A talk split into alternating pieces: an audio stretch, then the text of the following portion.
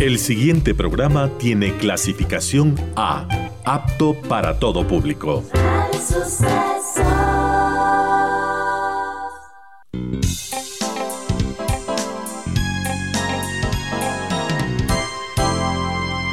Advertencia. Este programa puede crear dependencia. Dependencia de la buena música, del comentario oportuno, del momento poético, de las voces que siempre tienen algo que decir. Aquí se unen la música y la palabra, con cierto sentido.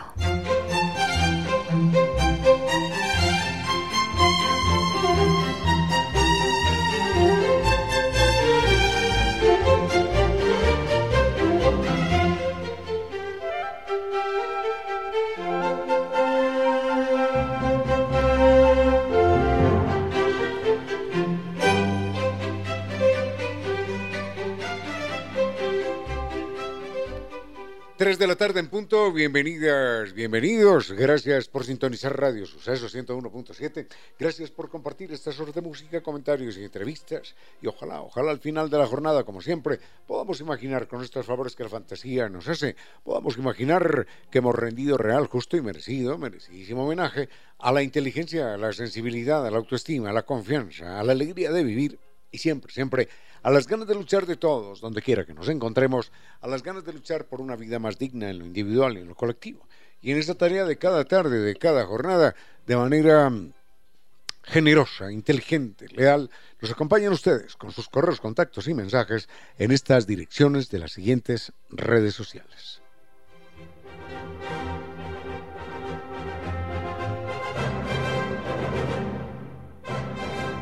En Quito nos escuchan por la señal de 101.7 FM y desde cualquier lugar del mundo en radiosucesos.fm. Recuerden además que mm, las redes sociales eh, son sucesos, correo electrónico, sucesos arroba radiosucesos.fm, en Twitter arroba radiosucesos en Instagram arroba radiosucesos y en Facebook Radio Sucesos Ecuador.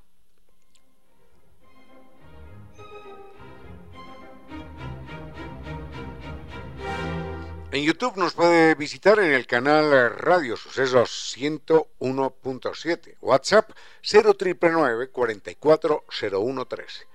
Redes sociales de Concierto Sentido. Recuerden nuestro correo electrónico concierto sentido ecuador arroba gmail.com.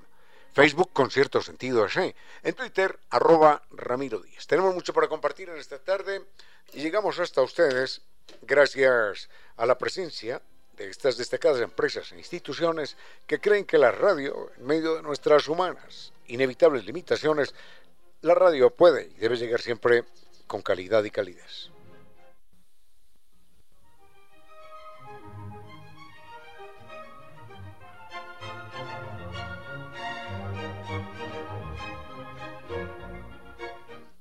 En Pichincha sabemos de velocidad, rapidez y conectividad y con NetLife y sus cinco niveles superiores en tecnología podemos navegar por todo Internet, estar en línea el tiempo que queremos y conectarnos con personas en cualquier parte del mundo. Elige NetLife, recuerden NetLife Internet inteligente para un mundo inteligente. Conozca más en la página www.netlife.es ¿eh? o llame al 39 20000.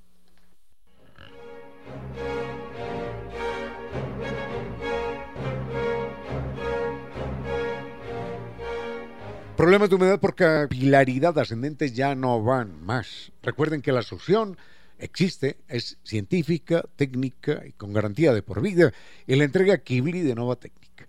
El mail es ecuador.novatecnica.com, la página novatecnica.com y dos teléfonos, 098 2600588 y 098 81 85 798.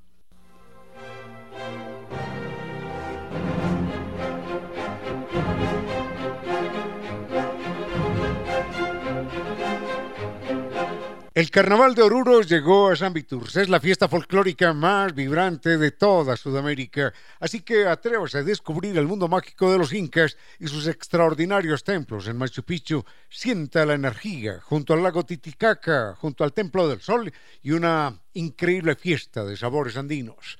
Embarques en un viaje épico, desafíe los límites de su imaginación en el salar de Uyuni, donde el cielo y la tierra se unen ante sus ojos. Déjese enamorar con los paisajes de ensueño en la Capadocia boliviana y recuerde que es el momento para maravillarse desde las alturas en La Paz y su red de teleféricos, la más extensa del mundo. Dos países, un tour 12 días para vivirlo sin límites. Todo con guía acompañante desde Quito y como siempre con el gran servicio San Viturs. Recuerden, puede reservar hoy mismo y crear los recuerdos más bellos de su vida con San Viturs. Naciones Unidas y Veracruz, frente a la sede de jubilados del IES. Teléfono 600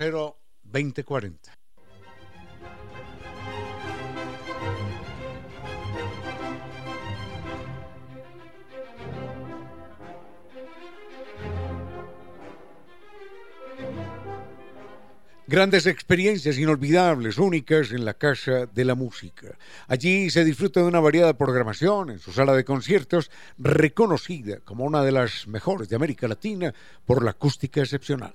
Mayor información, casadelamusica.es.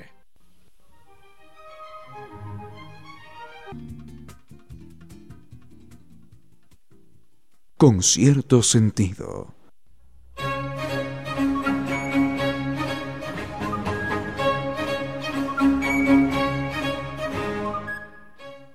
Historias de la guerra, de cuando en cuando aparece el tema. Hace algunos días estuvimos comentando algo relacionado con el gobierno británico, con la guerra de Crimea. Recordemos que la guerra de Crimea es una guerra, a mí me parece muy confusa históricamente, por allá de los años 1850, cuando eh, frente a los turcos o al imperio otomano, mm, se crea una, una alianza europea en la cual intervienen también eh, Francia e Inglaterra. Mm, y frente, frente, frente a Rusia, por supuesto. Sucede que en su momento el gobierno británico le preguntó a Michael Faraday, que era un gran científico en su momento, el descubridor de muchos campos de la electricidad, si había alguna posibilidad de preparar grandes cantidades de, de gases venenosos para utilizarlos en el campo de batalla allí en la guerra de Crimea. Como mencionábamos hace algunos días, esos gases venenosos estaban dirigidos, por supuesto, a matar a la gente ni más ni menos. Y era un proyecto verdaderamente diabólico porque ya no se trataba de balazo, persona, muerto, balazo, persona, muerto, eh, sino que era un gas que quedaba en el ambiente, intoxicaba a todo el mundo y todo el mundo moría envenenado. Bueno, la respuesta de Faraday, que fue un niño prodigio además, algún día tenemos que contar la historia de él, la, la respuesta de Faraday fue absoluta, inmediata fue clarísima y dijo, por supuesto que sí, por supuesto que puedo preparar grandes cantidades de gases venenosos para utilizarlos en el campo de batalla y arrasar con el enemigo y matar a miles con una sola utilización. Claro que puedo hacerlo, pero no lo voy a hacer. Yo soy un científico, no cuenten conmigo sino para descubrimientos, para avances, pero no para matar gente. Lindo, lindo Miguel Faraday, Michael Faraday, y ya estaremos comentando algo acerca de este niño que fue un niño prodigio extraordinario y que fue como ser humano un hombre que se negó a matar a gente a pesar de que podía haberlo hecho y convertirse en el gran héroe del gobierno británico. Con cierto sentido.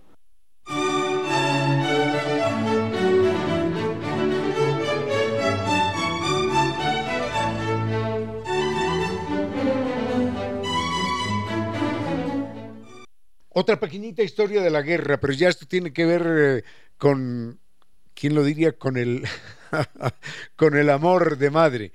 Hay que recordar que los mongoles fueron un pueblo expansivo, imperialista, que se extendió por todas esas grandes pampas, por esas grandes llanuras de Siberia y demás, y cuando atacaban a Siberia, en los meses en los cuales había menos, menos luz, cuando atacaban a Siberia en aquellos meses, no podían hallar fácilmente el camino a casa, después de sus correrías, no podían hallar fácilmente el camino a casa o a sus, o a sus campamentos, mm, porque era difícil, ¿no? No había mapas, no había carreteras, no había GPS, no había luces, no había nada.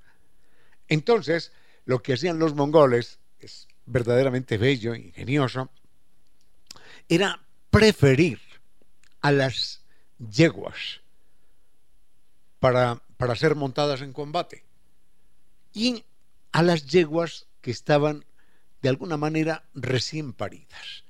Bueno, que habían tenido un crío hacía no mucho tiempo. Entonces dejaban a los críos, a los, a los potricos, los dejaban en el campamento y simplemente en la noche, terminada la guerra, terminado el combate, terminada la batalla, soltaban a la yegua, ya no la dirigían a ninguna parte, bueno, ellos iban montados en ella, pero no la dirigían. Y la yegua por sí sola era capaz de ubicarse en medio de la noche, en medio de las llanuras infinitas, cruzando montes, cruzando ríos, y era capaz otra vez de llegar sola, sin ninguna referencia adicional, al lugar donde estaba el potrillo. Eso hacían los, los mongoles. Es decir, la yegua tenía un GPS, un GPS que era ni más ni menos que el GPS del amor a sus propios críos. Dejamos la guerra ahí y volvemos con algo más. Con cierto sentido.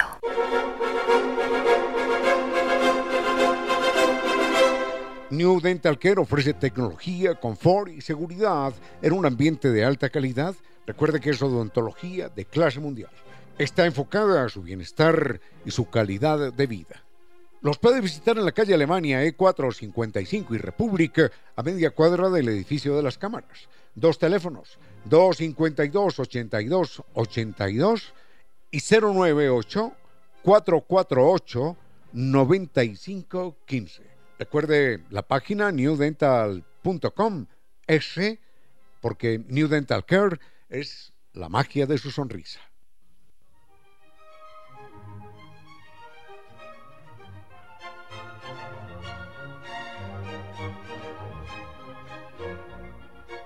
No, los seres humanos no nos eh, caracterizamos propiamente por la, bueno, por la inteligencia sí, pero no por la racionalidad. Es decir, para afirmarlo de alguna manera, utilizamos la inteligencia de una manera irracional. En algunos programas hemos hablado acerca del oro, de la, de la inutilidad práctica, del sinsentido que tiene el explotar el oro, el sacarlo de la tierra, abrir un hueco y después eh, con ese oro eh, guardarlo en otro hueco o convertirlo, eh, no sé, en dientes para, para boxeadores o, en anillitos por aquí o anillitos por allá. Pero no se justifica, no se justifica el valor que le atribuimos al, al oro porque objetivamente carece, carece de valor, salvo el que nos imaginamos que tiene. Pero miren esto. Hablando de oro y de irracionalidad humana, hay un monasterio budista en, en una ciudad que fue la, la capital, la capital del Japón en algún momento, que fue Nara. Y en esa, en esa ciudad de Nara hay un enorme Buda. Miren esto, un enorme Buda de bronce fundido. Tiene unos 15, 20 metros de altura. Es una barbaridad. Y ese Buda, ese, Buda, ese Buda fundido, está totalmente cubierto de oro algo así como media tonelada de oro, media tonelada de oro. Y ese, ese Buda pesa en total medio millón de kilogramos. Y de ese medio millón de kilogramos, 500 kilogramos son de oro que lo recubren. Es una imagen gigantesca, impactante, deslumbrante. Ya esto es, por supuesto, irracional. De alguna manera es una inmoralidad tanto esfuerzo, tanta locura, tanta destrucción para, para una estatua de oro. Pero lo más grave, lo más grave es que los monjes budistas, filosofía con la que yo tengo eh, alguna simpatía, pero otras, otras discrepancias, los monjes budistas adoran, adoran a este, a este Buda fundido como si fuera un dios y se olvidan del primer mandamiento de la filosofía budista, que más que una religión es simplemente una filosofía. El primer mandamiento de la religión budista, de la filosofía budista, es no creerás en dioses. Qué curioso, ¿no? Qué irónico. Qué absurdo. No creerás en dioses. Y sus seguidores lo primero que hacen es deificar a Buda. Bueno, vayamos con música y volvemos en un momento.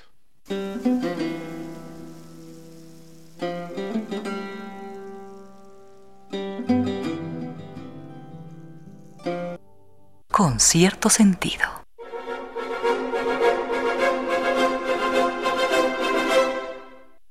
Sobre Shakespeare eh, no se pregunta mucho en este programa, pero ahora nos está preguntando don, don Fernando Navarro.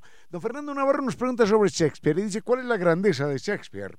Primero que todo, habría, habría que leerlo y si no lo lee, por lo menos ver alguna de sus obras representadas. Y si no ve una de sus obras representadas y no tiene tiempo de leerlo en su totalidad, porque hay que reconocer que, que leer teatro es un poquitito difícil, eh, porque uno tiene que estar mirando cuál es el personaje que dice una cosa y que dice la otra. Y a veces hay una profusión extraordinaria de personajes, 15, 16 personajes en una obra. Habla el conde fulano, habla la señora fulana, habla el perico de los palotes, entonces a uno se le van confundiendo los personajes. Leer teatro no es, no es una tarea muy fácil. Pero bueno, si no lee la obra o si no la ve representada y no tiene esa suerte, por lo menos leer algunos extractos de la obra de Shakespeare y usted va a quedar gratamente sorprendido con la fuerza del lenguaje, con la riqueza del lenguaje, con la belleza, con la profundidad de Shakespeare. Lamentablemente yo no tengo aquí en este momento eh, ningún texto de Shakespeare como para ilustrar la belleza, la profundidad, el conocimiento psicológico que él tiene de los personajes, la manera como construye sus frases y sus paradojas. Las obras de Shakespeare son verdaderamente extraordinarias y queda, queda hecha la invitación. Ojalá usted pueda, si no ve la representación de una obra, ojalá pueda, pueda leerlo. Enseguida les, les cuento algo más acerca de este extraordinario personaje inglés. con cierto sentido.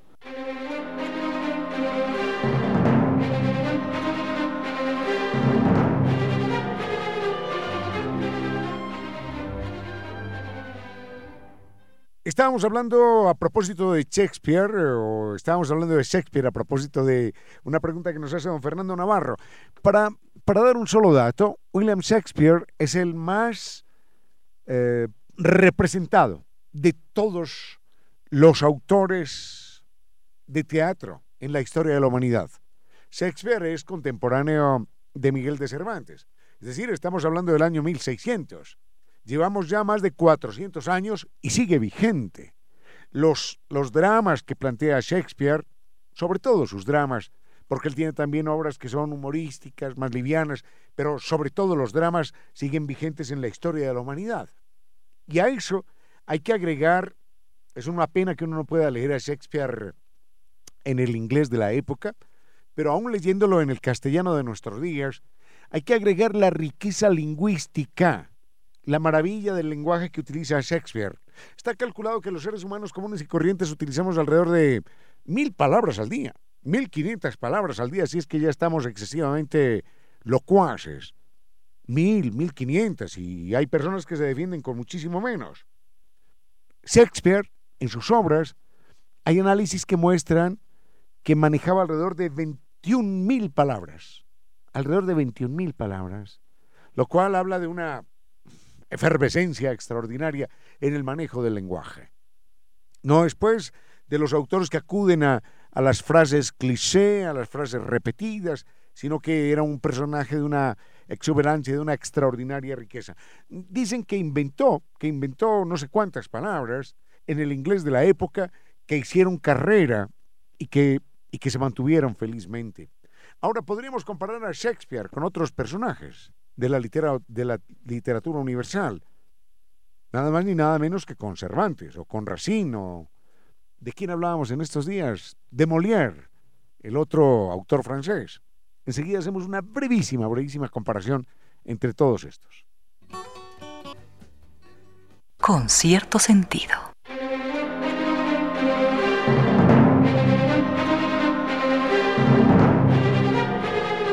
Paredes descascaradas, claro, son un problema. La humedad por capilaridad ascendente es un problema. Y, y no hay solución. La solución, eh, si la quiere probar durante un millón de años, no le arreglará el problema. Recuerde, albañil, cemento, ladrillo, pintura, gastos, no van a solucionarlo porque la, la humedad por capilaridad ascendente volverá a aparecer en poco tiempo. Por eso la solución tiene que ser científica, técnica, con garantía de por vida. Recuerde Kibli de Nova Técnica. El mail es ecuador.novatecnica.com, la página novatecnica.com y dos teléfonos, 098 2600588 y 098 81 85 798.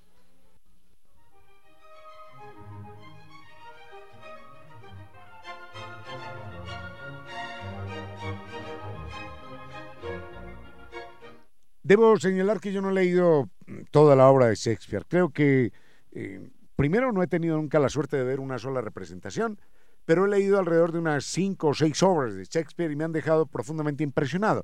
Después leía un texto que se llama Los intelectuales y hablaban justamente de Shakespeare como uno de los grandes personajes en la historia del pensamiento y de la inteligencia humana. Y justamente en ese libro, y espero no equivocarme, hacían una comparación, un paralelo, que es el que voy a acudir en este momento, de, de Shakespeare con otros personajes. Racine, por ejemplo. Racine, recuerdo que decían, Racine utilizó alrededor de 2.000 palabras en sus obras de teatro, mientras Shakespeare sobrepasó las 20, las 21.000. Es decir, Racine, gran autor de teatro francés, usaba solamente el 10% de Shakespeare. Y si pensamos en una comparación entre entre Shakespeare y Cervantes, tendríamos que colocar, aunque nos duela, porque siempre decimos Cervantes el más grande de todos, cuidado, cuidado que puede no ser verdad. Tendríamos que hacer una comparación entre estos dos eh, y tendríamos que colocar a Shakespeare de primero, por encima de Cervantes. Con cierto sentido.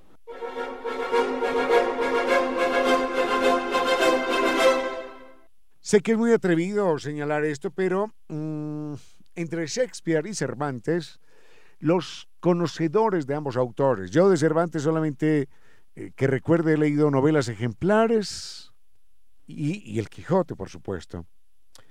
Eh, no, no más, no más, y, y sé que tiene otras obras. Pero entre Shakespeare y Cervantes, Shakespeare de lejos está en el primer lugar, porque Cervantes, objetivamente, solo crea dos personajes inmortales, dos personajes reconocidos y reconocibles que son el Quijote y su fiel escudero, Sancho Panza. En cambio, Shakespeare crea decenas, decenas, algunos dicen que hasta cientos de personajes que son verdaderamente maravillosos. Hoy decimos, ese tipo es un, es un Otelo, para decir que, que es un tipo celoso, capaz de matar por celos eh, se porta como Romeo, esa pareja se porta como Romeo y Julieta, para hablar de esos eh, enamorados que son capaces de dar la vida. Y así, por el estilo, Shakespeare a lo largo y ancho de sus obras crea más personajes inmortales que Cervantes. Pero no solo eso, sino que Shakespeare escribió con éxito no solo la tragedia, sino también la comedia de Miguel de Cervantes solo podríamos, podríamos decir que solamente escribió la comedia, aunque, aunque el Quijote tenga a veces esas pinceladas, esas pinceladas dramáticas, aunque no necesariamente trágicas. Racine, el francés, solamente escribió tragedia. Y así, así, eh, Shakespeare abordó cada uno de los campos de las emociones humanas y creó cientos y cientos de personajes. Dije cientos y cientos de personajes, creo que, creo que que exagero. En alguna ocasión leí que cientos de personajes, y yo no podría tampoco garantizar esto. Dejémoslo en, en decenas, decenas de personajes.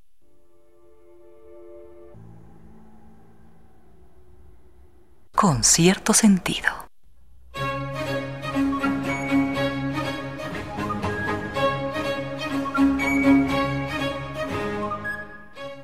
Iba a cerrar el tema de William Shakespeare, pero estaba olvidando a un personaje como Molière. Molière, eh, personaje al que también invitamos en alguna ocasión en este programa, Molière eh, hizo, hizo solamente comedia.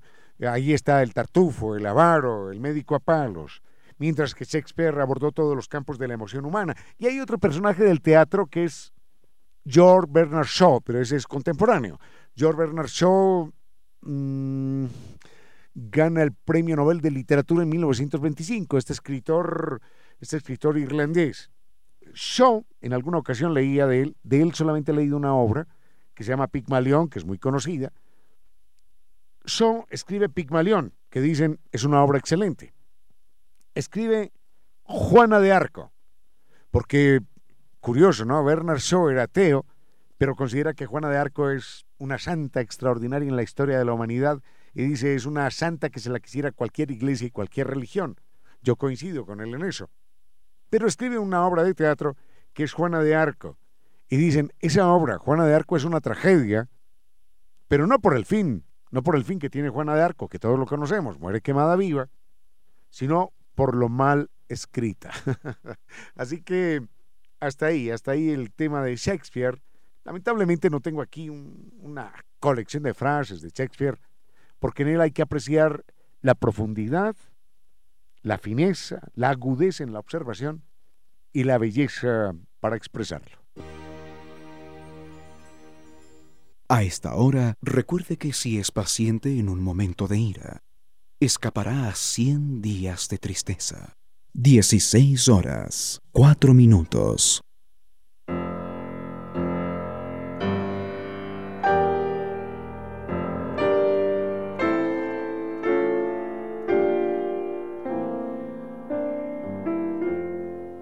Hay hombres que nacen en cuna de oro y conservan a lo largo de su vida ese golpe de suerte. Pero hay otros que habiendo nacido en penosas circunstancias, encuentran de golpe una mano que la lleva por otros senderos. En 1862, en Francia, nació un niño muy pobre en una familia huérfana de esperanzas, alejada del arte. Pero la vida les dio una sorpresa y ese niño nació dotado para la música. Aquel niño se llamaba Claude Debussy y cuando su padre pagaba cárcel por actividades de revolucionarias, conoció a otro prisionero cuya madre daba clases de piano.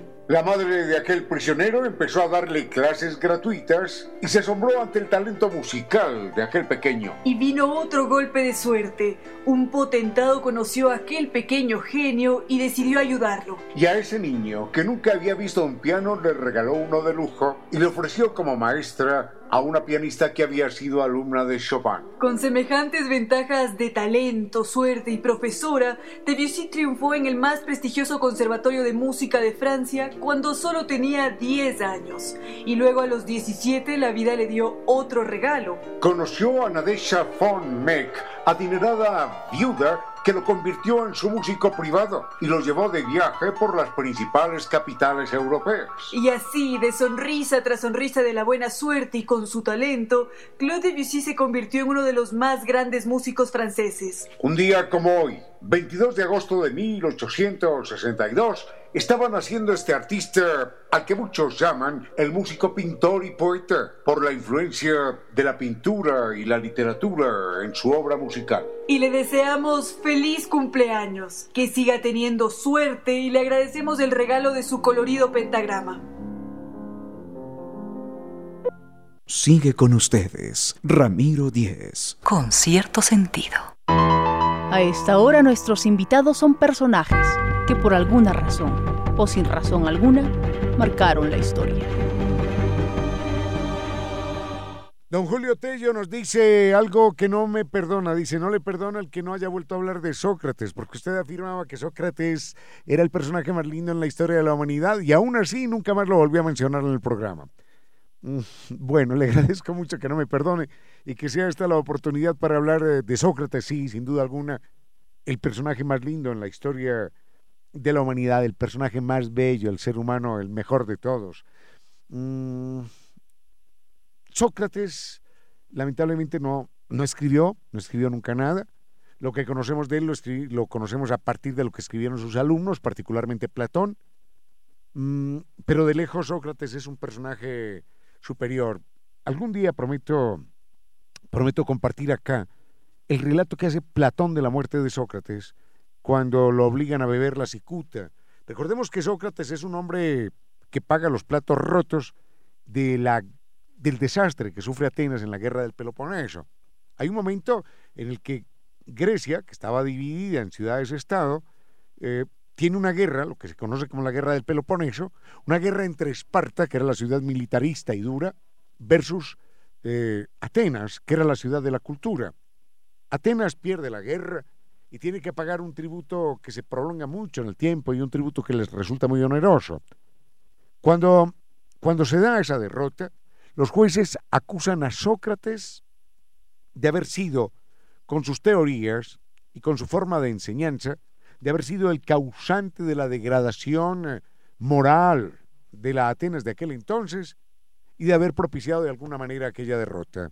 Cuando los llevan a juicio, lo condenan y la condena no recuerdo cuál es, pero no es, no es una pena de muerte. Y dicen, te condenamos, te condenamos Sócrates, porque enseñaste a nuestros jóvenes a no creer en los dioses. Y Sócrates suelta en ese momento una frase irreverente que le cuesta la vida. Dice, entonces, he enseñado a los jóvenes a no creer en los dioses, no merezco ninguna condena, sino una condecoración. Y eso se considera una herejía y lo obligan a beber la cicuta. Mm, testigos, testigos hay muchos, y quién, testigos de aquel, de aquel momento hay muchos, y quien relata la muerte de Sócrates es precisamente Platón. Algún día busco el texto de Platón y lo compartimos, lo compartimos al aire. Con cierto sentido.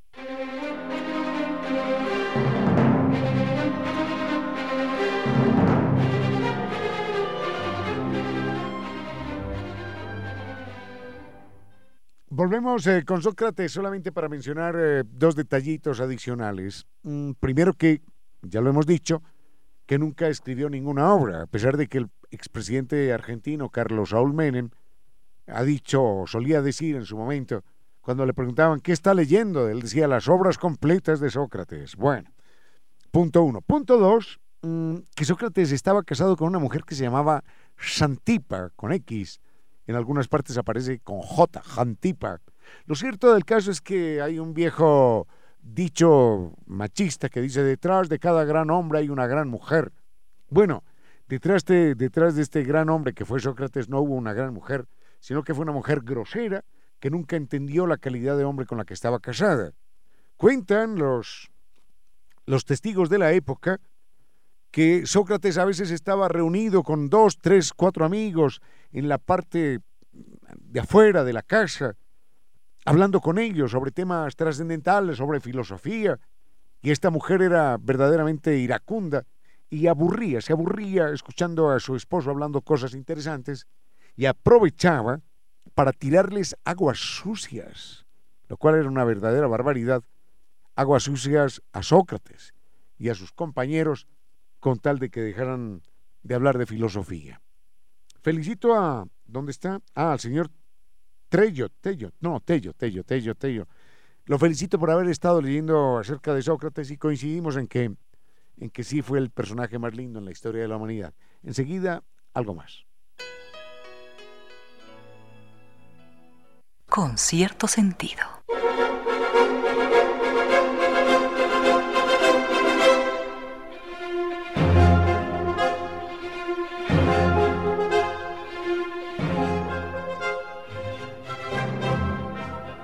El Carnaval de Oruro llegó a San Viturs. Es la fiesta folclórica más vibrante de toda Sudamérica. Así que atrévase a descubrir el mundo mágico de los incas y sus extraordinarios templos en Machu Picchu. Sienta la energía junto al lago Titicaca, junto al Templo del Sol y una increíble fiesta de sabores andinos.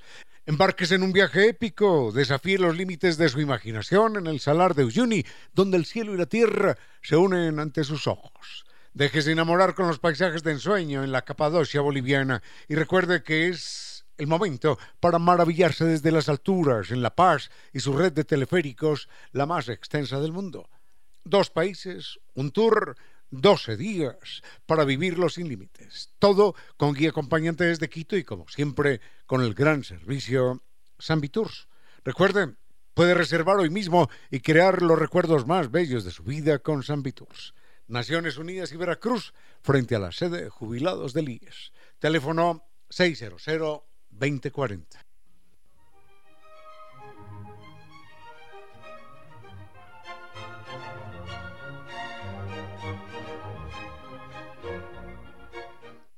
Don Julio Tello, don Julio Tello nos dice que ha estado leyendo acerca de Sócrates y está sorprendido y agradecido con el personaje. No solamente usted. Hay otro hombre al que hemos querido mucho en este espacio, Michel de Montaigne, un filósofo, un pensador francés del siglo XVI, personaje maravilloso en todo sentido. Y Michel de Montaigne coincidía con usted y decía, Sócrates es eh, el más inteligente, el más sabio y el más maravilloso de todos los seres humanos que hayan existido. Y esto lo decía un sabio, maravilloso e inteligente hombre como fue Michel de Montaigne. Y no nos extraña. De alguna manera, dándose la mano en el tiempo, Sócrates hace... Eh, ¿Cuántos años? Hace 2400 años. Sócrates estaba de acuerdo con Michel de Montaigne del año 1600, 1500. Estaba de acuerdo con Michel de Montaigne y estaba de acuerdo con un hombre del siglo XIX que se llamó José Martí. Cuando José Martí decía, ser bueno, esto es bellísimo, ser bueno es la única forma de ser inteligente. Eso decía José Martí. Por lo menos que nos quedemos con esta frase. Ser bueno es la única forma de ser inteligente.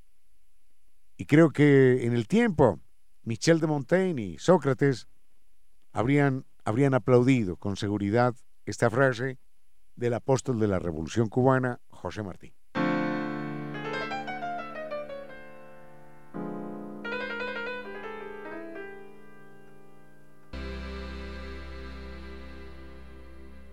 con cierto sentido.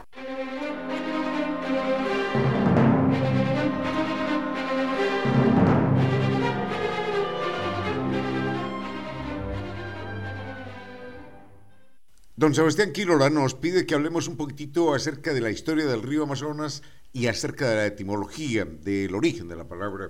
Mm, debería ser el contrario. Lo poquitito que tendríamos que decir es acerca de la etimología y de la historia, así podríamos extendernos un poco más, porque resulta no solo más larga, sino más apasionante.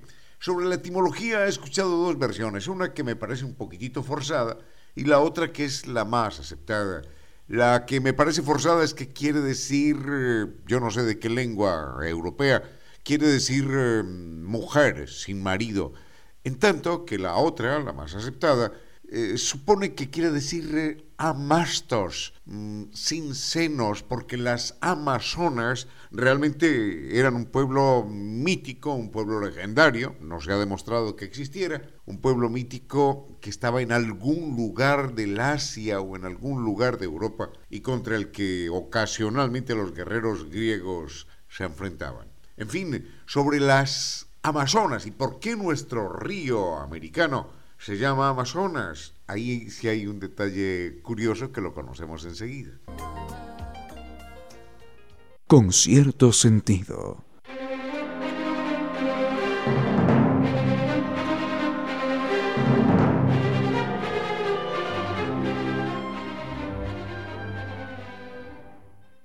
En más de un relato mítico, por supuesto, de los griegos, aparecen mujeres que no tenían el seno derecho o lo tenían atrofiado y que enfrentaban a los guerreros griegos. Se decía que este era un pueblo de mujeres, solamente de mujeres, que cuando eran niñas eran sometidas a una mm, operación que les atrofiaba el seno derecho y esto lo hacían para que ya mayores pudieran lanzar lanzas, valga la redundancia, pudieran arrojar lanzas y pudieran manejar el arco con más eh, tranquilidad. Ahora, ¿cómo se reproducía este pueblo?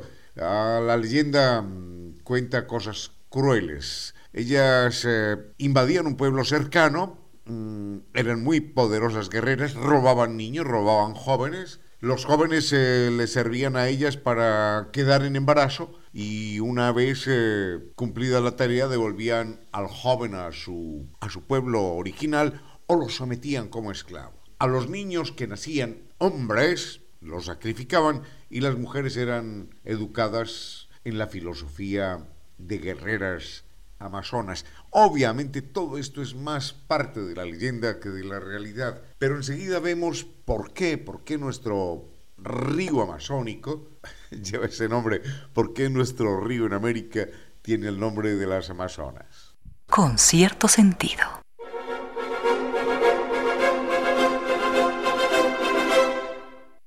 Don Esteban Quirola, no, no, perdón, don Sebastián Quirola nos eh, preguntaba acerca de la etimología del río Amazonas. Ya habíamos señalado que el nombre posiblemente deriva de Amastos, es decir, sin senos, eh, que era el nombre que le daban a las legendarias, míticas, creo que imaginarias en verdad, mujeres guerreras que se asentaban en algún lugar de Europa o del Asia Menor y que combatían, solían combatir, decía la leyenda, contra los guerreros griegos. Lo cierto es que por allá en el año 1540 o 41, 41 en verdad, cuando Francisco de Orellana inicia esa expedición a la cual nos podremos referir más adelante en otra ocasión, porque es un capítulo épico en la historia no solo de América, sino del mundo. En el año 1541, cuando Francisco de Orellana emprende esa marcha con 4.000 indígenas y otros españoles y aventureros, encuentran que a lo largo del río Amazonas eran hostilizados por guerreros, por nativos nuestros americanos, que desde las orillas les lanzaban flechas. Sucede que para los españoles ver a aquellos hombres a lo lejos de pelo largo que les llegaba hasta los hombros y un poco más abajo, para los españoles aquello era la idea de que se trataba de mujeres. Y como no les veían senos, porque eran hombres, decían, ajá, ese es el pueblo de las Amazonas. Así que ha sido verdad. Y no solamente han llegado desde el viejo continente, sino hasta estas tierras. Nuestros indígenas eran lampiños, son lampiños. No tenían barba, no tenían bigote. Como carecían de senos, se imaginaron entonces los españoles que eran mujeres, lampiños, tipos lampiños de pelo largo, podían pasar como mujeres a la lejanía. Y sin senos, obviamente porque eran hombres, Decían, ajá, ahí están las Amazonas. Verdad ha sido, como decimos en Quito. A esta hora, recuerde que nadie sabe tantas cosas malas sobre nosotros como nosotros mismos. Y a pesar de ello, nadie piensa tan bien de nosotros como nosotros mismos. Seamos tan tolerantes con los demás como lo somos con nosotros mismos.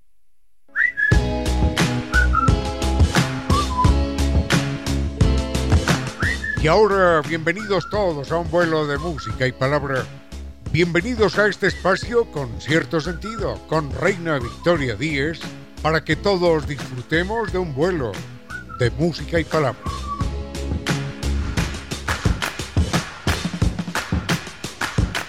Amigos, bienvenidos todos a un vuelo de música y palabras. Son las 5 de la tarde. Muchísimas gracias por estar en sintonía, gracias por escribir a través de las redes sociales, siempre con sus buenos deseos, como podrán darse cuenta. Gracias a esos diferentes consejos que ustedes me han dado, he podido recuperar la voz, ya no está de tan ultra tumba. Va mejorando de a poquito, pero lo importante es que estamos todos juntos ya volando. Recuerdo esas redes, las radio tiene las suyas propias, arroba Radio Suceso DC. Y a nosotros nos encuentran en Facebook como con cierto sentido, Twitter, arroba Reina Victoria DZ, Instagram y TikTok, arroba Reina Victoria 10. Es más, aprovecho para recordarles que hoy día no, hoy día no. Ayer por la noche hice la publicación de una recomendación de libro de un escritor ecuatoriano que la pueden encontrar en mi perfil de Instagram, arroba Reina Victoria 10, y son todos bienvenidos a verla. El doctor Córdoba nos va a entregar una muy buena selección musical en este momento.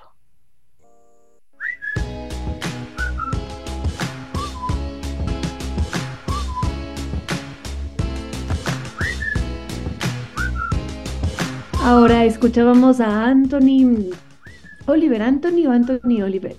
Oliver Anthony, este hombre estadounidense ahora la está rompiendo, como diríamos en, en términos coloquiales. Es impresionante lo que ha conseguido con su voz. Escuchamos una melodía country bastante característica que nos recuerda inmediatamente a Estados Unidos y en efecto, él es un estadounidense que saltó a la luz gracias a las redes sociales hace no mucho, es más. Él vivía su vida en su, en su finquita, en la tranquilidad del hogar con sus tres perritos, extraordinario y eventualmente hacía uno que otro tema musical, iba componiendo una que otra canción por allí en sus ratos libres y las compartía a través de redes sociales sin afán de convertirse en famoso, sin pensar en que iba a ser un youtuber exitoso, no, nada de eso. Él tenía eso como una red de, amigos, como decir que uno se va a meter a su Instagram para conversar con el compañero del colegio o con los amigos de la vida cotidiana. Hasta ahí todo perfecto. Y resulta que en un momento dado, con este tema musical que acabábamos de escuchar, que se llama Richmond North of Richmond, la rompió, porque es una crítica política. Él empezó a hablar sobre mm, la desigualdad, sobre las críticas que se les hacen a los políticos que ignoran la realidad de la gente, cómo se vive en pobreza, cómo hay personas que están sumidas en la drogadicción, cómo hay mucha gente que no tiene techo, luz, agua, y fue a partir de ese momento que el tema empezó a viralizarse y pasó de la noche a la mañana a convertirse en una de las personas más sonadas, a encabezar estas listas como Billboard, a tener renombre. Y fue un hombre además que cuando hizo esta canción ni siquiera tenía la guitarra que estábamos escuchando allí de fondo, sino que era solo su voz. Y es una voz muy característica porque está allí latiendo ese lamento country, se siente que es una canción muy sentida, creo que es ese uno de, los poderes que tiene el country y es el sentir la música, tiene un sonido muy crudo, es muy, muy claro. Entonces, este hombre saltó a la fama de la noche a la mañana. Y sobre esto del tema de la fama, me encantaría hacer un comentario porque Claro, ahora todos los medios hablan sobre Oliver Anthony, que estaba viviendo la tranquilidad de su granja, y todos dicen, ay, ya encabeza los millones de reproducciones, ay, tiene millones de visualizaciones en su canal, ay, los millones de likes, como si es que eso fuera un medidor del éxito. Entonces me gustaría referirme a eso dentro de un momento, queridos amigos.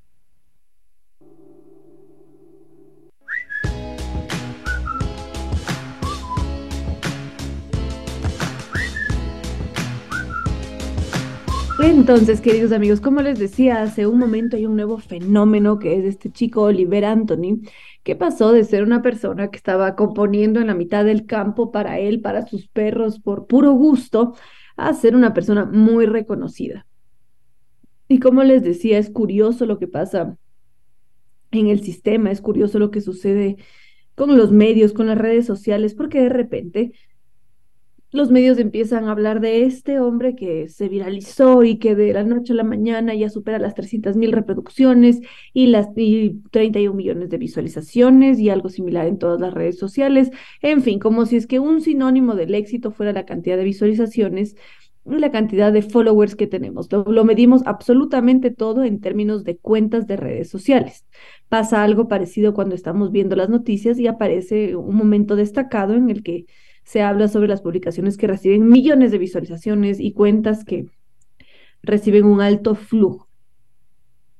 Ahora, esto seguramente es sinónimo de todo lo que está sucediendo con, con la economía de la atención, con el boom de las redes sociales, justamente, que hace que nos fijemos siempre en ciertos contenidos y esta atención o la forma de cuantificar la atención son los likes, son las interacciones en las redes sociales.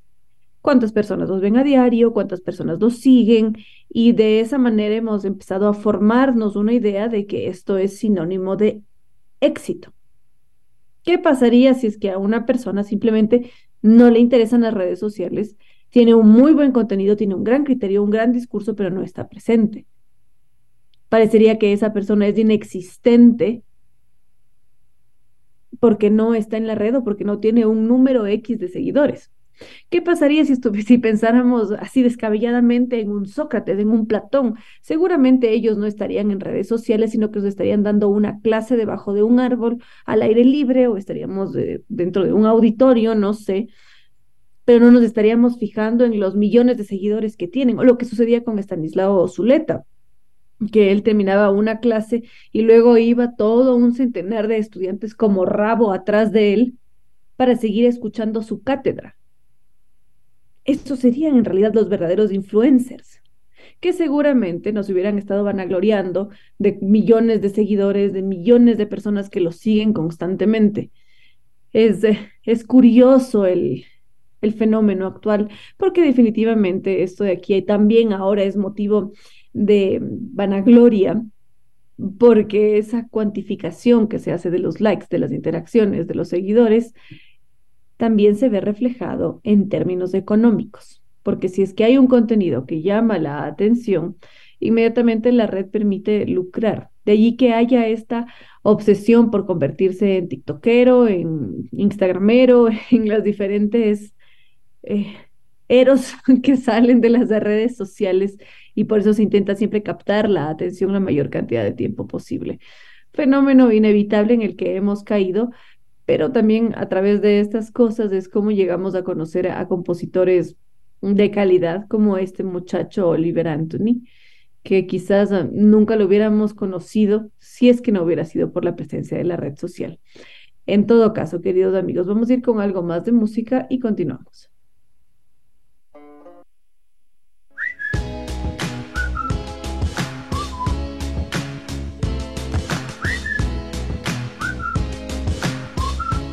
Recomendaciones, queridos amigos, sobre todo recomendaciones culturales. Permítanme compartirles mm, dos eventos que se van a desarrollar en la ciudad de Quito que definitivamente vale la pena verlos.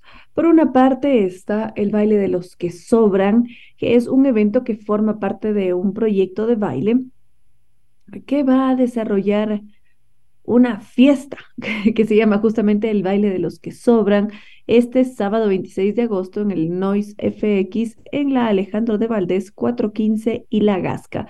Esta es una feria en realidad en donde van a participar diferentes emprendedores con sus productos, va a haber un, un show de baile evidentemente que va a haber también un show de títeres, va a haber artes escénicas, hay bastante programación porque esto empieza al mediodía y va hasta las 6 de la tarde. El baile de los que sobran, una feria de, mm, de arte, de baile, de danza, este 26 de agosto desde las 10 de la, no, desde el mediodía hasta las 6 de la tarde en Noise FX, esto es en Alejandro de Valdés 415 y La Gasca.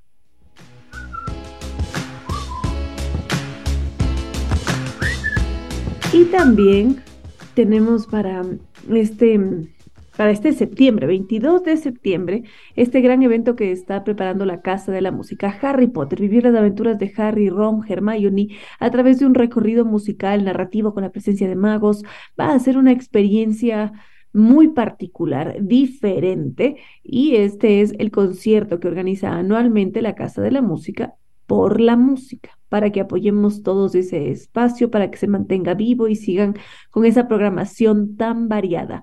¿Cuándo? 22 de septiembre a las 7 de la noche. Desde ya hacemos el anuncio porque las entradas se están agotando. Entonces, en caso de querer reservar su asiento, lo pueden hacer a través de la página boletos.casadelamusica.es.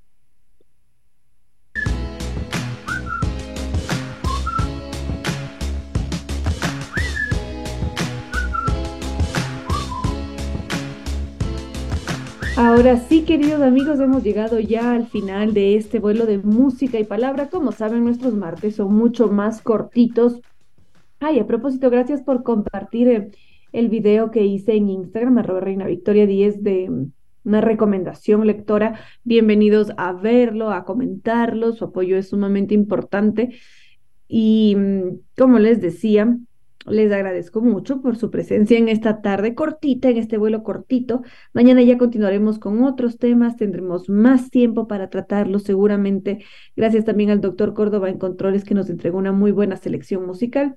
Y por supuesto, gracias a nuestros queridos auspiciantes que hacen que este espacio sea posible. Nova Técnica, la solución garantizada y de por vida a cualquier problema de la humedad. Ellos son unos verdaderos expertos, siempre están allí listos, dispuestos a apoyarnos Innova Técnica está esperando nuestra llamada para que realicen un diagnóstico para decirle adiós de una buena vez por todas a la humedad a través del correo electrónico ecuador.novatecnica.com, la página web tres veces www.novatecnica.com o los teléfonos 098 2600 588 o 098 81 85 798 y NetLife, el Internet inteligente para un mundo inteligente. Podemos conocer más en su sitio web tres veces www.netlife.es o llamando al 3920.000.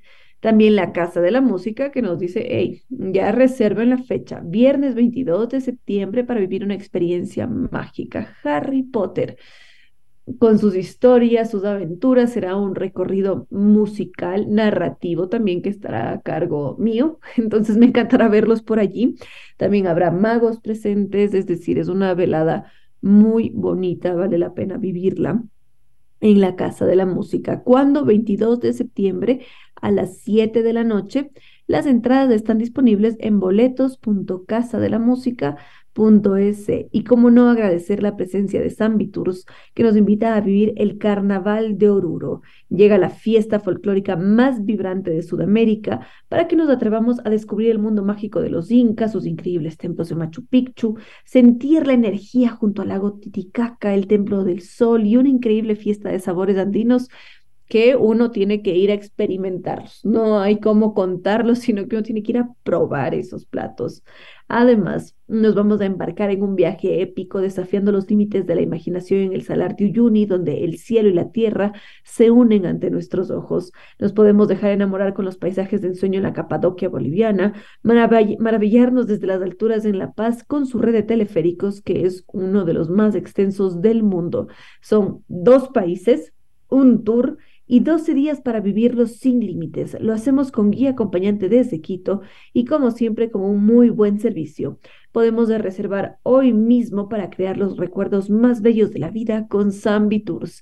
El teléfono de contacto 600 2040 o los visitamos en las Naciones Unidas y Veracruz frente a la sede de jubilados del IES. Su sitio web tres veces www.sambitours.com. Y recuerden, es momento de viajar, cumplir los sueños ahora, porque Sambitours nos acompaña. Y ya dicho esto, queridos amigos, no me queda más que decirles que no fue más por hoy, que los quiero mucho y que será hasta mañana miércoles que volvamos a volar con cierto sentido.